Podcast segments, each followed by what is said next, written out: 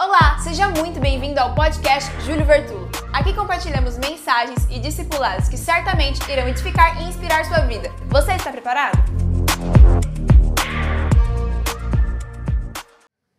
Abre comigo tua Bíblia, 1 Samuel, capítulo de número 17.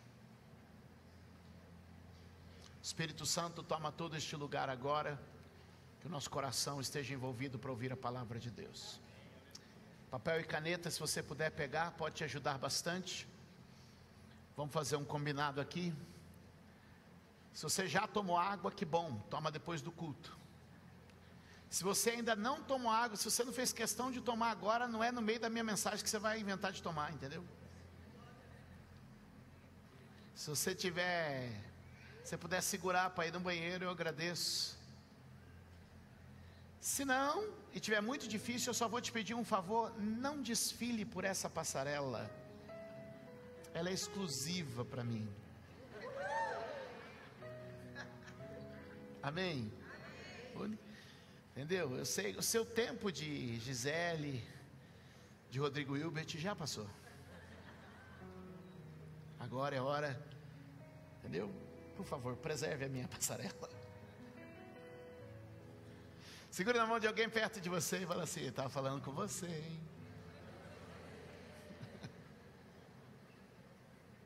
Aquieta seu coração, eu sei que está calor, mas o Espírito Santo tem algo a falar e eu quero muito dividir com vocês. Segure na mão de alguém e diga assim: se prepare para viver sua nova vida. Levante a mão e diga: é tempo de viver o novo de Deus. Para cada pessoa, essa palavra nova vida vai ter um significado nesta manhã. E é por isso que antes, enquanto o louvor estava acontecendo, eu estava ali orando, e eu falei, Deus, eu não posso citar nome por nome, mas eu oro pessoa por pessoa que vai me ouvir neste culto agora pela manhã. E eu acredito que tem algo tomando esse ambiente, porque o Espírito Santo falou comigo: ensine eles sobre três passos da vida cristã, para que eles possam viver como crentes em plenitude. Levante a sua mão e diga: Eu quero viver como um crente em plenitude.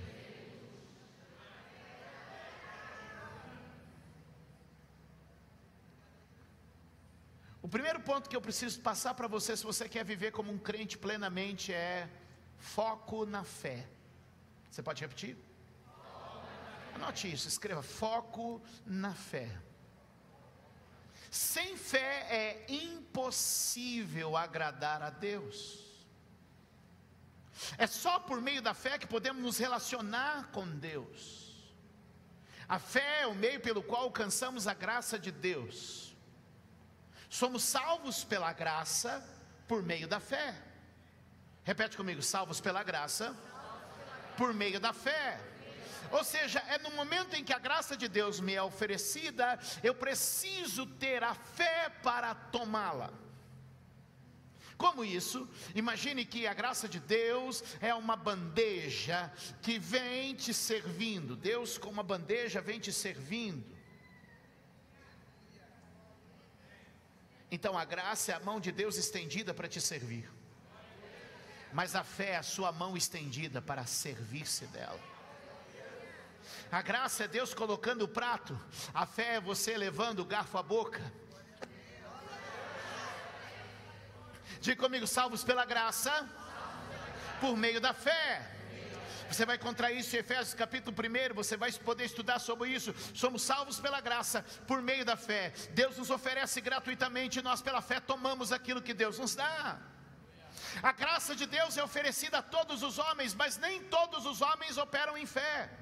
Repete comigo isso, porque isso precisa ficar gravado. Diga: a graça de Deus é oferecida a todos os homens, mas nem todos os homens vivem a fé. O que quer dizer que Deus pôs uma bandeja para todos, mas nem todos têm a fé para se servir dela. O que eu vim te dizer aqui hoje é que você está dando um salto para a tua nova vida, porque o foco está na fé. Aleluia, quantos pode dizer o foco está na fé? A fé é a certeza do que está por vir, a fé é a convicção do que está para acontecer, a fé é a certeza de coisas que eu não vejo. Quantos pode dizer amém? Por isso eu quero te dizer: foco na fé, cuidado na fé, zelo pela fé. O primeiro passo de um cristão fervoroso é viver uma vida de fé, ser convicto da fé, e a fé é fruto de uma mensagem. Diga comigo: fé é fruto de uma mensagem. Davi só pôde vencer Golias porque estava com foco em sua fé. E os outros homens não puderam enfrentar Golias porque não cuidaram de sua fé. No capítulo 17, onde você está com a Bíblia aberta, do verso 1 ao verso 10 de 1 Samuel, está toda a descrição, o currículo e o discurso de Golias. Do verso 1 ao verso 10, tamanho de Golias, força de Golias, vitórias de Golias, histórico de Golias, palavras de Golias. Resultado, verso 11, põe na tela. Resultado: ao ouvirem as palavras do filisteu, Saul e todos os israelitas ficaram atônitos e apavorados. Diga comigo, um ataque direto à fé. Agora, por que Davi é diferente?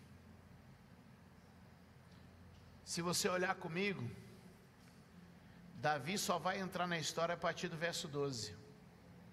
Ou seja, Davi não participa do momento de exaltação de Golias. Davi não participa da pregação de Golias.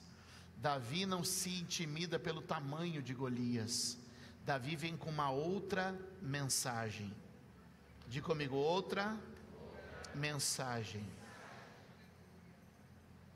Eles ficaram ali numa sequência, que, que eu disse? Numa sequência de desconstrução da fé. Eram sessões para destruir a fé, porque diz que de manhã e de tarde, de manhã e de tarde, durante 40 dias, eu estou desenhando o cenário para você. Golias vinha para afrontá-los, diminuí-los, fazendo uma desconstrução da fé. Guarde isso e anote. Quando a fé é desconstruída, resta o medo. Quando a fé é desconstruída, resta o pânico. Quando a fé é desconstruída, resta o desespero, a aflição. Agora a gente tem um exército paralisado. A gente tem um, mas tem um homem que manteve sua fé. Posso declarar algo aqui? Você é essa pessoa. Que está chegando com uma fé preservada, pura. Levante a sua mão e diga: Eu não vou me distrair. Olha só, eles estavam tentando distrair a fé, falando do tamanho de Golias, falando da força de Golias, falando do histórico de Golias e construindo uma narrativa, uma história para Golias. Eu vim aqui hoje como um libertador da sua fé te dizerei: você não vai se impressionar com o tamanho de Golias. Você não vai se intimidar com o histórico de Golias. Você não vai se abater com a narrativa histórica que construíram ao redor de Golias. E eu vou te explicar primeiro, porque o tamanho de Golias só é grande quando com comparado a você. Golias está aqui e você está aqui. Olhe para mim. Golias está aqui e você está aqui. Mas a relação não é mais Golias e você. A relação é Golias e o Deus que você serve. Eu quero te dizer que nós vamos inverter a comparação, a relação não é mais o tamanho de Golias e o meu tamanho, é o tamanho de Golias e o tamanho do Deus a quem eu sirvo. Não é o tamanho do problema e a condição que eu tenho. Eu estou te dizendo, Deus é maior que o problema, Deus é mais poderoso que a enfermidade. E o Senhor está levantando gente hoje para gritar: foco na fé. Mantenha o foco na sua fé. E manter o foco na fé é relacionar todas as coisas em dimensão a Deus e não a você. Não é o que eu tenho, é o que Deus tem. Não é quem eu sou, é quem Deus é. Não é o que eu sei, é o que Deus sabe. Não é o que eu posso, é o que Deus pode. Oh, pare de andar nas suas medidas. Toque em dois ou três, diga, pelo amor de Deus, para de andar nas suas medidas. Não, não, é para ser desesperado mesmo, para ele entender a gravidade, com exclamações e tudo. Pelo amor de Deus, para de andar nas tuas medidas e comece a andar nas medidas daquele que é maior que Golias, daquele que é maior que o câncer, daquele que é maior que a crise, daquele que é maior que a terra, daquele que reuniu as nações e para ele parecia um pingo no balde. Foco na fé, manter a visão da grandeza de Deus. Na fé continuar olhando para as promessas que Ele faz. E o Espírito Santo te trouxe aqui hoje, ei, foco na fé. Foco na fé. Quando Davi chegou, um novo discurso chegou. Diga, eu estou chegando com um novo discurso. Alguém pode dizer amém?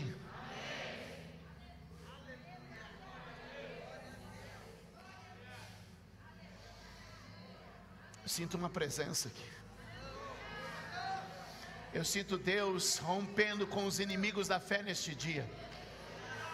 Eu quero que você levante a sua mão e comece a orar. Deus, renova a minha fé, traz a confiança, aviva a fé do meu coração, para que eu continue olhando tudo na perspectiva e comparando com o Senhor, com a sua história, com o seu tamanho, com o seu poder. Senhor, nós estamos orando agora para que as distrações que vêm para roubar a nossa fé sejam repreendidas que o Senhor traga um discurso, meu Deus, que nos liberte e não nos alinhe com a maioria, mas a gente tem o discurso diferenciado da fé. Quantos podem orar e dizer, Senhor, ajusta a minha fé nesses dias? A fé vem pelo ouvir e ouvir da palavra de Deus. Alguém pode dizer amém? Dê um aplauso bem forte ao Senhor nessa noite, nesta manhã. Um alinhamento de fé. Quer viver como um crente? Aprenda a viver por fé. Ajuste a sua fé. Foco na sua fé. Comece a construir novas crenças. Levante a mão e diga: desafiar crenças antigas e construir crenças novas. Construindo crenças novas a partir de quem Deus é a partir do que Deus pode, a partir de como Ele te ama, a partir de como Ele te escolheu, a partir de como Ele te separou, a partir de como Ele age. Eu vim ministrar para você aqui hoje, pelo Espírito e pelo poder de Deus aqui neste lugar. Olhe para mim nos meus olhos, e eu vim te dizer hoje, aqui e agora, o Espírito de Deus está te dizendo: construa crenças novas a partir de quem Deus é. Comece a se cercar das informações sobre Deus. Eles passaram muito tempo ouvindo informações sobre Golias. O Espírito Santo está dizendo expressamente para mim e para você: comece a reunir informações sobre Deus na área que você está precisando. Aí vou, eu, isso é muito forte. Comece a reunir informações sobre Deus na área que você está precisando. Você está precisando de Deus no seu casamento? Comece a reunir informações sobre Deus na área do teu casamento. Ah, você está precisando de Deus nas suas finanças? Comece a reunir informações sobre Deus na área das finanças. Ah, estou precisando de saúde. Comece a reunir informações sobre Deus na área de saúde. Eu estou tendo problema com os meus filhos. Comece a reunir informações sobre Deus na questão dos teus filhos. Ah, estou tendo um problema na minha empresa. Estou tendo um problema de relacionamento. Estou tendo um problema ministerial. Estou tendo um problema com o Bispo Júlio. Comece a reunir informações sobre Deus, sobre tudo isso. E eu quero te dizer que você vai começar a se mover pela fé e não pela voz destrutiva de Golias. Aleluia. Aleluia. Diga comigo, reunindo informações sobre Deus. Foco na fé. No momento que Davi chega, ele também me revela uma outra coisa. Anota se você que gosta de anotar. Diga comigo: atitude coerente com a identidade. De novo, atitude coerente com a identidade. Isso é muito importante, eu vou simplificar para você. Ele age de acordo com quem ele é e sabe que é. Porque esse é um segundo passo importante para a vida cristã. Ouça, você precisa se ajustar à sua nova identidade. Você precisa se ajustar à sua nova identidade. Você precisa se ajustar à sua nova identidade. Quem é você? Você é um filho amado, um santo escolhido de Deus, luz do mundo e sal da terra. Você é um instrumento separado e escolhido de Deus. O Espírito Santo te trouxe aqui neste lugar hoje para lembrar você de quem você é. Você não é um pecador miserável, você já foi. O sangue de Jesus te lavou. As águas puras da palavra estão te purificando. Você não é um, um servo do diabo, você é um servo do Deus vivo. É preciso ajustar a atitude com a sua nova identidade.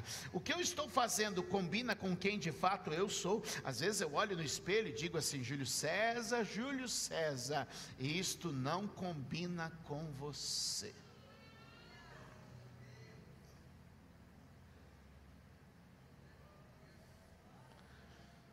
Você percebe que a atitude de Davi é diferente porque ele não fica na conversa da maioria. Ele quebra uma bolha, ele sai do circuito, ele é um ponto diferente. Lá no trabalho, no lugar que você mora, no colégio que você estuda, na sala que você cursa, você precisa lembrar que você é um ponto fora da curva. Você é o contraponto ao que o mundo tem posto e colocado. Você tem a postura diferenciada quando está todo mundo indo para um caminho você está indo por outro. Enquanto estava todo mundo dizendo, olha o tamanho do gigante, ele estava dizendo, qual é a recompensa para quem derrubar ele? Enquanto estava todo mundo se escondendo, ele estava se apresentando. Enquanto estava todo mundo murmurando, ele estava celebrando. O que eu quero te dizer é que a sua atitude precisa quebrar um pouco esse circuito. Você está muito dentro da bolha que você vive. Você precisa pular um pouco para fora e dizer assim: Ei, a minha vida é um ponto fora da curva. Eu sou diferenciado. A Bíblia diz, meus amados, ele diz assim: E vereis outra vez a diferença entre o que serve a Deus e o que não o serve. A diferença entre o ímpio e o justo. A diferença entre o santo e o profano. Deus está dizendo: Eu quero mostrar diferença diferença, mas eu não posso mostrar diferença se você ainda se porta como igual. Não, eu preciso gritar essa mensagem. Deus quer mostrar a diferença, mas nós não podemos viver diferença se ainda nos comportamos como iguais. Você precisa ser o diferente. Sim, seja o diferente como quem cata um papel no chão e vai jogá-lo no lixo. Seja o diferente como quem procura manter as coisas em ordem. Seja o diferente como aquele que sempre tem uma palavra favorável e positiva. Seja o diferente como aquele que cumpre as suas obrigações. Seja o diferente como alguém que atua de forma diferenciada e mostra que existe uma luz que brilha em você. A atitude do servo de Deus precisa começar a brilhar entre as trevas. Quantos pode dizer amém? Você não apenas apenas ter uma atitude diferenciada, mas você também precisa, ouça aí em cima, grita comigo, uma atitude afirmativa. O que eu gosto de Davi é que no meio daquelas pessoas ele faz afirmações. Segura na mão de alguém e diga assim: disse Jesus. Diga para a pessoa: Jesus. Disse assim, ó, disse assim, ó, fala, disse assim: seja o vosso falar sim, sim. E não, não. Diga, tira o discurso relativo, indefinido, dúbio, inconsistente e tenha uma posição afirmativa.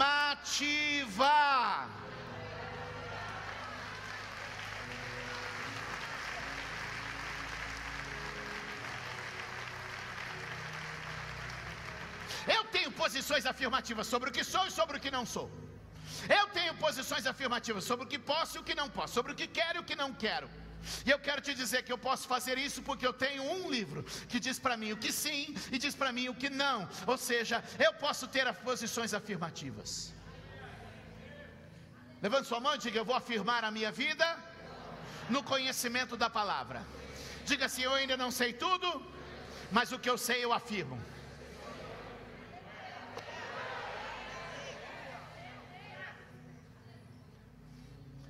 Diga comigo: declaração de louvor. Diga em toda circunstância, mesmo de batalha, eu terei declaração de louvor.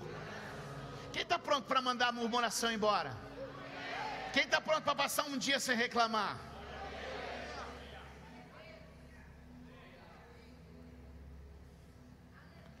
Observe comigo essa sequência de Davi, eu sei que vai falar muito ao seu coração. 1 Samuel 17, 26, olha comigo.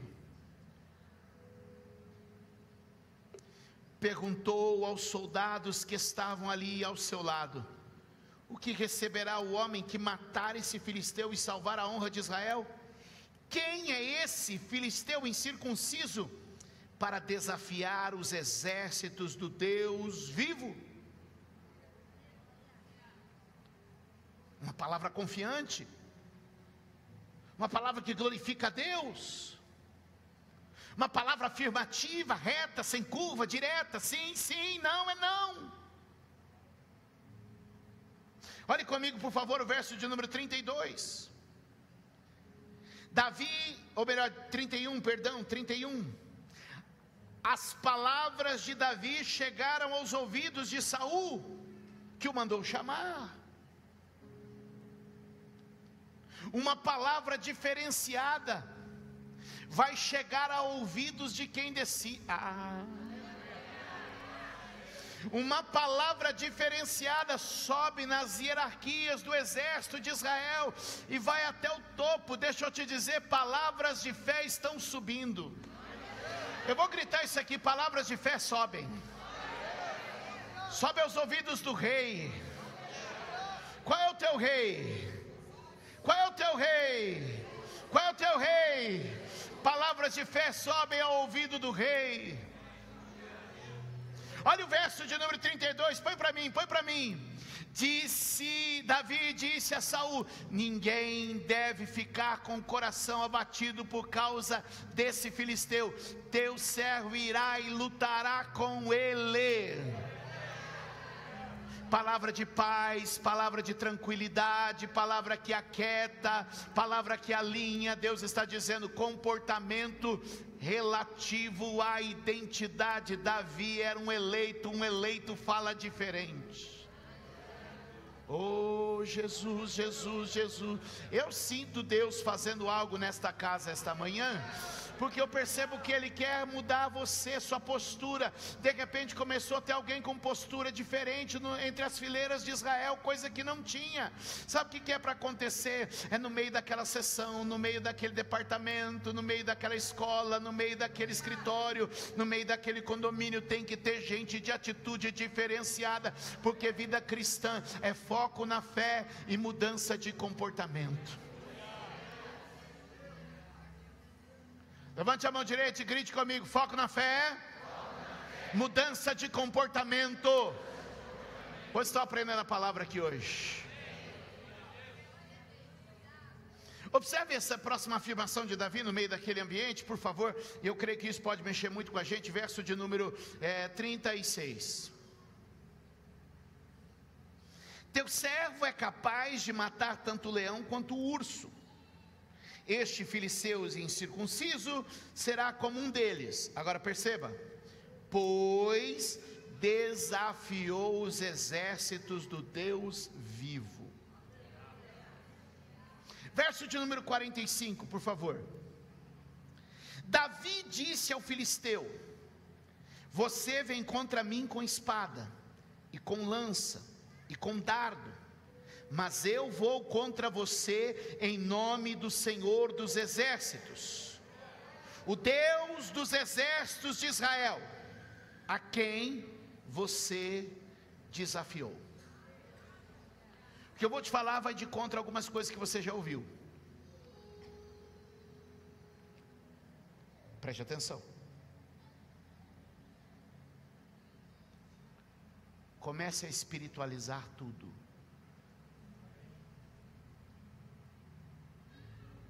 Vou repetir. Espiritualize tudo.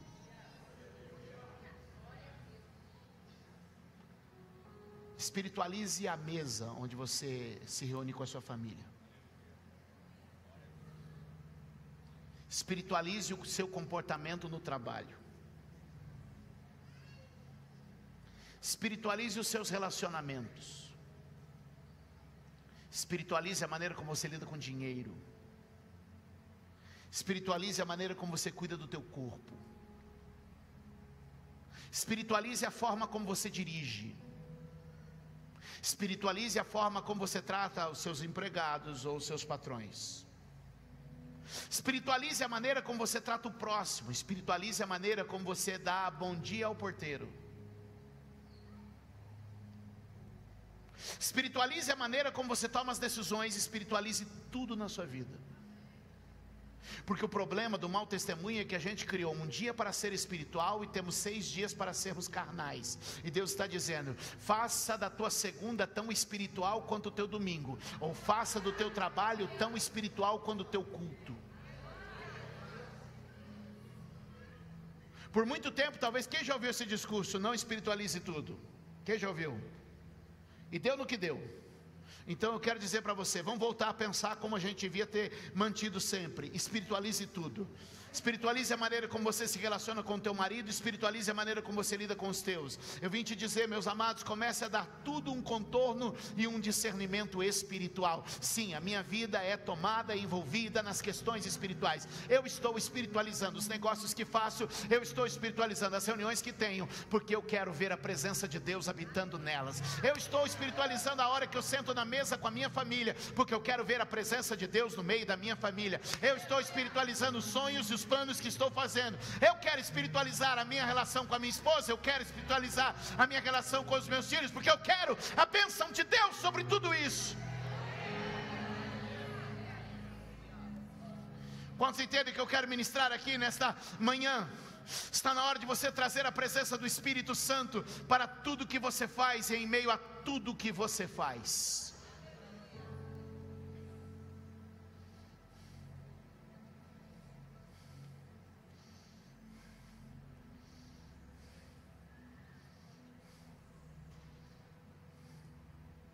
Sabe qual é o problema? A gente só quer espiritualizar depois que está errado, ou depois que a gente não consegue. E eu quero que você seja do tipo de pessoa que espiritualiza. Eu vou te ensinar a espiritualizar. Antes de tomar uma decisão, dobra o teu joelho e fala com Deus. Espiritualize as tuas decisões. Antes de ir para uma reunião, antes de ir para uma audiência, antes de ir para uma negociação, peça que Deus te ilumine, espiritualize os teus negócios. Antes de começar um, uma discussão dentro de casa ou de tentar resolver alguns problemas que estão acontecendo, junte-se com a sua família e ore, pedindo graça de Deus, espiritualize as coisas. Para que o Espírito Santo possa ter direção. Antes de entregar um orçamento, espiritualize, ore, Senhor, abençoe a pessoa que vai apreciar o meu orçamento. Antes de executar um serviço, ore e peça, Senhor, abençoe o serviço que eu vou executar hoje, neste dia. Espiritualize a tua segunda-feira e veja a boa mão de Deus acontecendo. Sabe o que acontece, meus amados? Nós queremos ser prósperos como José, mas não queremos espiritualizar as coisas como José. A Bíblia diz que José não tinha cuidado de nada na casa de Potifar, porque o Senhor abençoava todas as coisas que ele fazia. Se ele arrumava uma prateleira, Deus estava com ele arrumando aquela prateleira. Se ele negociava um, um trigo, Deus estava estava com ele negociando o trigo. Ele vai para a cadeia, a Bíblia diz que tudo que ele punha a mão, Deus prosperava. Se ele estava limpando as latrinas da prisão, ele estava com Deus, limpando latrinas com ele. Se ele estava agora organizando a comida dos, dos, dos encarcerados, Deus estava com ele organizando a comida dos encarcerados. Se ele estava organizando, olha só, a tabela do campeonato de futebol dos internos lá da prisão do Faraó, Deus estava com ele organizando aquela tabela também. Eu não sei se você está entendendo o que eu quero falar falar neste dia, mas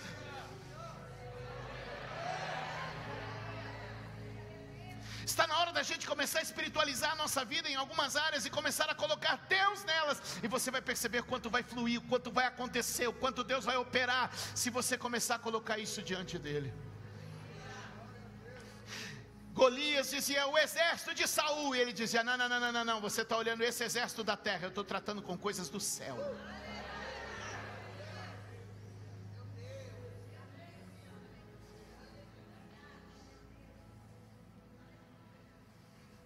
Ao relógio.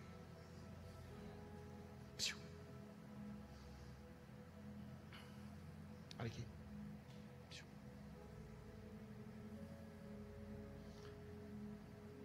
Isso leva a gente ao terceiro ponto do que eu quero falar sobre uma vida cristã.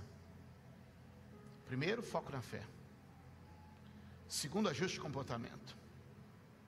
Terceiro, não entre na carne porque é na carne que a gente é derrotado.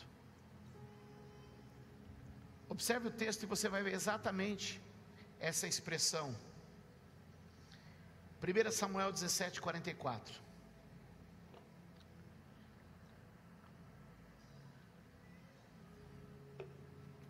Qual que é a expressão de Golias? Vamos ler, vai. E disse, vamos Vem aqui e darei a sua. Opa! Onde Golias quer lutar? Do que Elias está falando? É, Golias está falando? A carne. Ele vê Davi na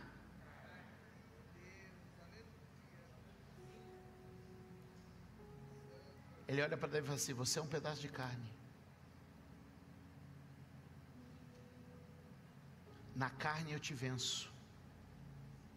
Carne com carne, eu vou te vencer. Aí o verso 45, que a gente acabou de falar agora há pouco.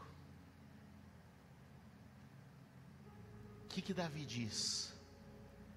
Essa luta não é luta de carne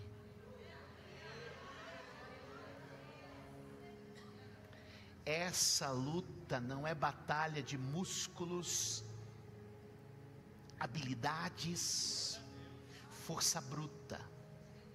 Esta é uma outra luta. Eu não vou entrar num ringue para lutar com a carne. Eu vou entrar no ringue para lutar no espírito. O que ele está dizendo é: você está me chamando para uma luta na carne, mas eu estou decidido a lutar Segure na mão de alguém e diga assim: aquele Golias está te chamando para uma luta na carne, mas você já sabe que essa é uma luta que se vence no espírito.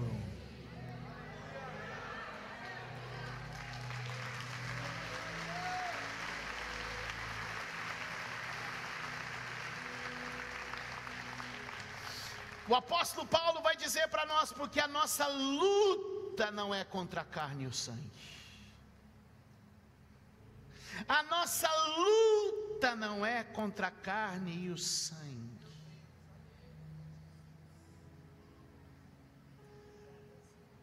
A nossa luta é contra principados, potestades, forças espirituais. Ele quer te convidar para a carne, porque na carne você é vencido. Ele quer te tirar do espírito, porque no espírito você vence.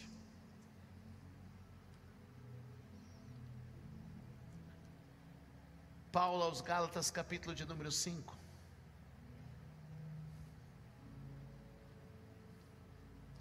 Paulo aos Gálatas, capítulo de número 5. Verso de número 19.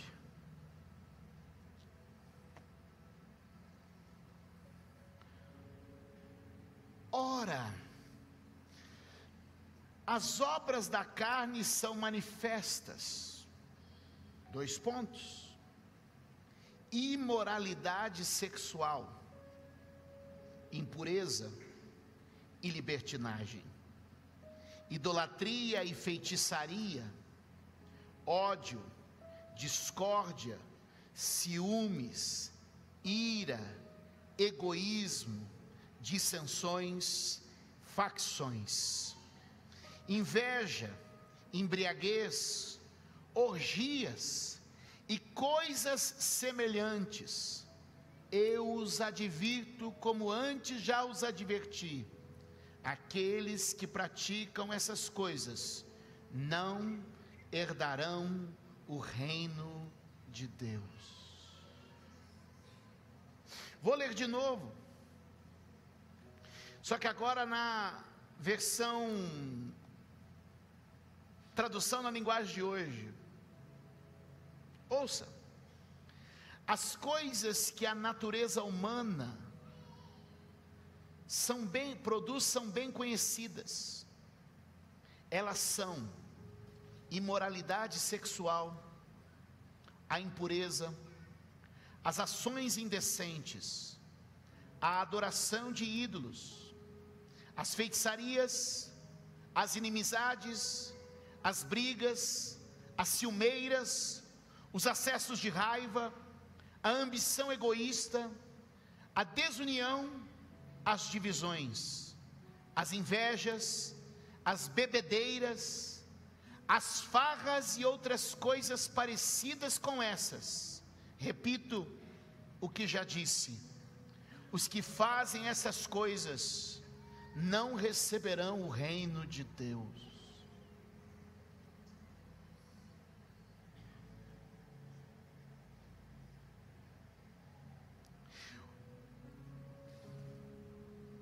O que é uma vida na carne? O que é uma vida na carne?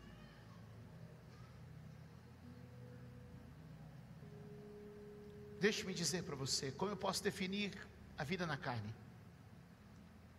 Carne é a natureza caída, inflamada pelo pecado de Adão, escrava das vontades e dos desejos, que está morta e impotente espiritualmente. Eu sei que parece que deu uma pesada agora, né? É porque Deus está dizendo, Ele quer te levar para a carne. Porque você só perde se for na carne. Sabe aquele adversário? Sabe aquela pessoa que te afronta? Sabe aquele Golias que se levanta? Sabe aquela situação que te oprime? Ela só quer te levar para a carne. Ai, estava tão estressada que acabei bebendo demais. Ai, estava tão angustiado que acabei me entregando àquela paixão. Ai, estava tão pressionado que explodi em ira. E o Espírito Santo está te dizendo: não é na carne que você luta essa guerra. O Espírito Santo está te dizendo: ei, não são nas obras carnais, mas são nas obras espirituais. Quando a gente começa a se entregar para uma vida carnal, alguns sintomas começam a aparecer.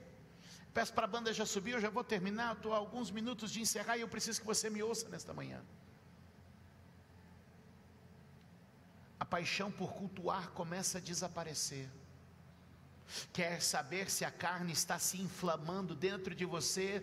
Observe a sua paixão pelo culto, porque o crente carnal perdeu a paixão pelo culto, mas o crente espiritual continua apaixonado pelo culto. Eu não estou aqui fazendo uma condenação, estou aqui fazendo um diagnóstico. Eu já estou há muito tempo neste neste trabalho e posso te dizer quando a paixão pelo culto começa a sumir, é porque a inflamação da carne está começando a surgir. Eu vim te dizer aqui hoje que o Espírito Santo de Deus vai desinflamar a carne e vai restaurar o espírito de adoração no meio da sua igreja.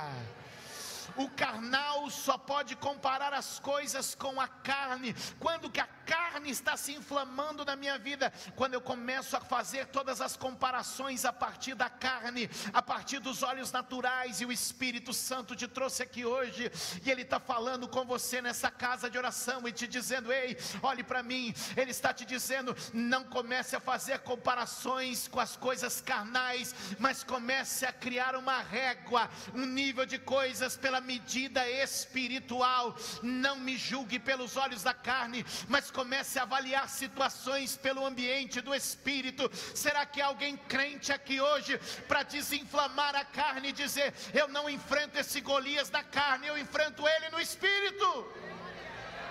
Quando que eu sei que a carne está se inflamando dentro de mim? Quando eu vivo os extremos emocionais, numa hora um extremo de euforia, noutra hora um extremo de depressão. Isso é obra da carne, a carne é extremista, mas o espírito é equilibrado, é pacífico, é ordeiro. O Senhor está visitando esta igreja hoje e algumas pessoas estão sendo inflamadas pela carne por aquilo que estão consumindo e ouvindo, mas o Senhor está nesta manhã dizendo: Eu renovo o espírito Espírito em você, e eu derramo o poder da presença do Espírito Santo neste lugar.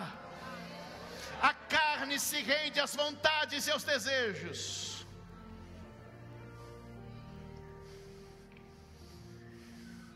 O homem espiritual sente vontades e desejos a diferença não é em sentir vontades e desejos, é que o homem carnal se rende, mas o homem espiritual se sustenta. Deus está te dizendo: a tentação tem vindo bater a sua porta, mas eu quero renovar e acender a chama do teu espírito de novo, porque não é na carne que você vai vencer.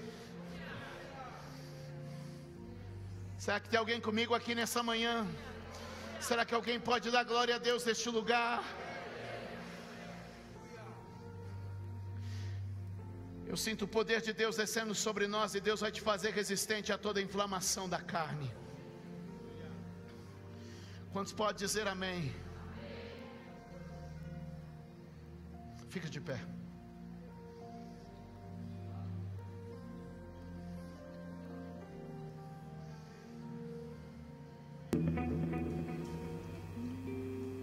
Eu vou dar um salto para minha nova vida.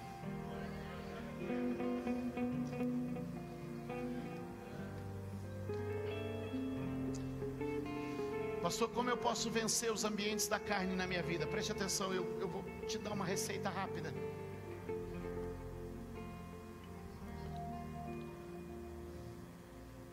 Sexe das boas palavras.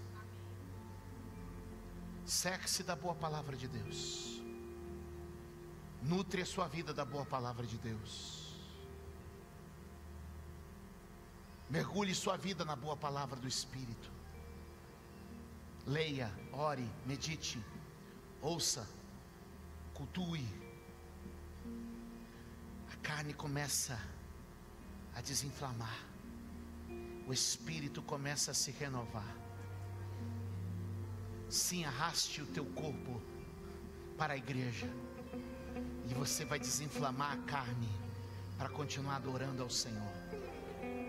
Segundo aspecto muito importante é pratique as confissões naquela área onde você está fraquejando, naquela área onde você está sucumbindo, comece a fazer confissões, seja honesto e sincero, dizendo: Deus, eu tenho sofrido nesta área. Talvez alguns de vocês vão precisar procurar um conselheiro, procurar um pastor, procurar um mentor espiritual, alguém maduro, alguém confiável para dizer: Eu estou sendo tentado nesta área. Porque as confissões são libertadoras. Eu espero que você só precise confessar tentações. Porque é muito melhor confessar uma tentação do que ter que esconder um pecado.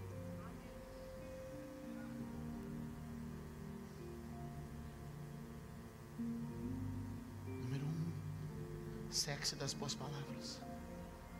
Número dois, pratique atos de confissão. Senhor, o que eu estou sentindo não não combina com o que o Senhor tem falado comigo.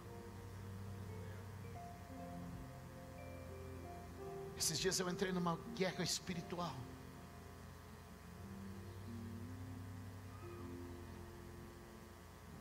Com respeito a uma situação. E eu comecei a desconfiar de uma pessoa. E essa pessoa até me deu alguns motivos para isso. E eu comecei a dizer: Deus, eu não sou assim. Eu sempre fui generoso. Eu sempre fui abençoador. Eu não sou assim. Eu não quero me sentir desconfiado. Eu não quero me sentir preconceituoso. Eu não quero me sentir mal em relação ao meu irmão. E eu comecei a orar. Porque quando a gente vai e faz confissões, cativeiros, cativeiros, cativeiros, cativeiros estão sendo quebrados. Repete comigo: é melhor confessar uma tentação do que tentar esconder um pecado um dia. Confesse a tentação hoje, para não ter que esconder um pecado amanhã.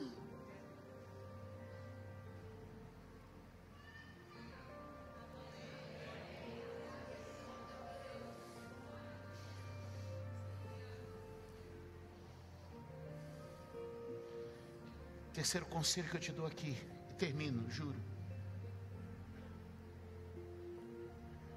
Quebra alguns circuitos da sua vida. Eles estão inflamando sua carne. Mude seu horário de almoço, vá sentar com outras pessoas. Sim, Deus está me usando. Saia de alguns grupos. Mude um pouco seus relacionamentos. Afaste-se de algumas rodas. Deus quer desinflamar a carne para que você prevaleça no espírito. Você sabe de que circuito eu estou falando, de algumas conversas e de alguns ambientes. Está inflamando tua carne e na carne você não vence. Golias te vê como um pedaço de carne. Decida lutar no ambiente do espírito. Decida lutar no ambiente do espírito. Espírito Santo, eu oro por esta igreja mais uma vez. O que é igual estar na tua presença, meu Pai? Nada é igual estar na tua presença. Oh, rebashebe kobarala bantori bicandere banduri bicedere bandori bicandara bancere bandoro bocondoro bandere becandara labas. Oh, rabedebe kei bananei choremante kameni bitobre kei talabia de kei mantai chorabai. Dei Jorrebian toko mandai a cebian dai che le manduvi cante le mantuvi dei Dei Jorrebia cei de cobri dai calamandere voce de becai la bandei calamando de becai la bandei. Rivia ciovicai la mantei via canta la bandai ciorra ma decai la ma nessuno te che. Dei chiamante che mandere vanciore